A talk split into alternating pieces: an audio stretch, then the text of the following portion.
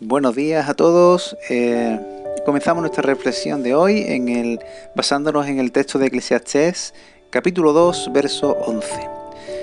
Eh, dice eh, Salomón, dice luego, consideré todas las obras que habían hecho mis manos y el duro trabajo con que me había afanado en hacerlas. Y he aquí todo era vanidad y aflicción de espíritus. No había provecho alguno debajo del sol. Nota esta última palabra, esta última frase. No, no había provecho de alguno debajo del sol. No sé si alguna vez te, te, has parado a pensar o a considerar cuál o cuáles serán los resultados o frutos de tu vida. ¿Qué es lo que estoy produciendo? ¿A dónde me lleva lo que estoy haciendo?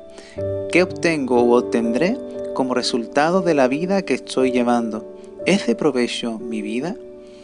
Salomón, el hombre más reconocido, dotado y sabio de la tierra, se paró un día y consideró su vida, consideró sus caminos.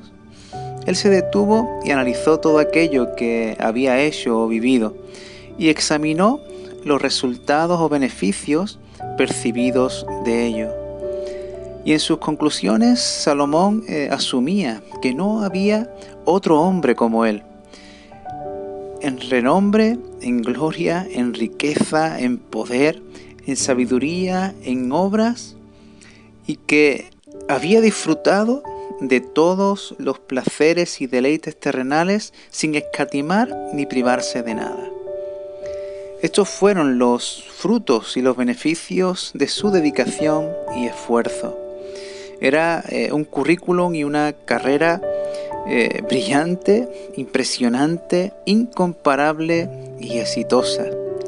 Uno podría sentirse tremendamente realizado y satisfecho con estos grandísimos y notables logros, al alcance de, muy poco, ¿verdad? Pero con todo, y aún así, Salomón se preguntaba, ¿y esto? ¿Para qué tanto esfuerzo y dedicación? ¿Para qué es de provecho o para quién es de provecho todo esto que he hecho? Todo lo conseguido carecía de sentido para, para Salomón. Pero, pero ¿por qué? no? Me pregunto. Eh, normalmente cualquier persona eh, que consigue una buena recompensa o, rédito por su empeño, esfuerzo y dedicación, se siente dichosa y, complacida, ¿verdad? Pero, pero Salomón no. ¿Por qué? Es raro, ¿verdad? Eh, el, que eh, esta situación, eh, ver esto en, en, Salomón. Y razonando en esto, me pregunto, ¿no será que Salomón no encontraba contentamiento en todo lo que hacía porque su esfuerzo y dedicación se enfocaba en él mismo? Yo creo que esta era la clave del problema de Salomón. Una vida dedicada a sí mismo, enfocada en recibir y en consumir. El centro de Salomón era el mismo. Nada de lo que hacía era para Dios o para los demás.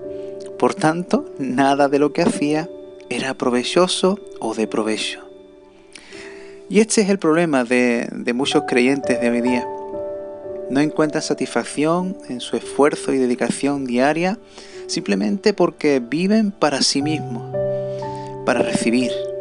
En consecuencia, sus vidas no son de provecho y no encuentran sentido a lo que hacen. La palabra del Señor nos enseña en Hechos 20:35 que más bienaventurado es dar que recibir. Esta es la plenitud espiritual, dar. Dar a Dios y al prójimo. La mayor gratificación que podamos obtener es darnos a Dios y a los demás. Entonces encontraremos nuestra vida provechosa, será de provecho, porque daremos fruto y beneficio a nuestro prójimo y en Dios. En este día meditemos y consideremos nuestro camino, nuestro caminar. ¿Qué fruto o beneficios estoy obteniendo? ¿Beneficia a Dios y a mi prójimo estos frutos o resultados? ¿O me beneficia solo a mí mismo? ¿Es de provecho mi esfuerzo y trabajo para otros y para Dios? Tu vida en Cristo es tu mejor legado para este mundo. Sé de provecho en este día, sé de provecho en Dios para otros. Vive una vida provechosa. Que el Señor te bendiga.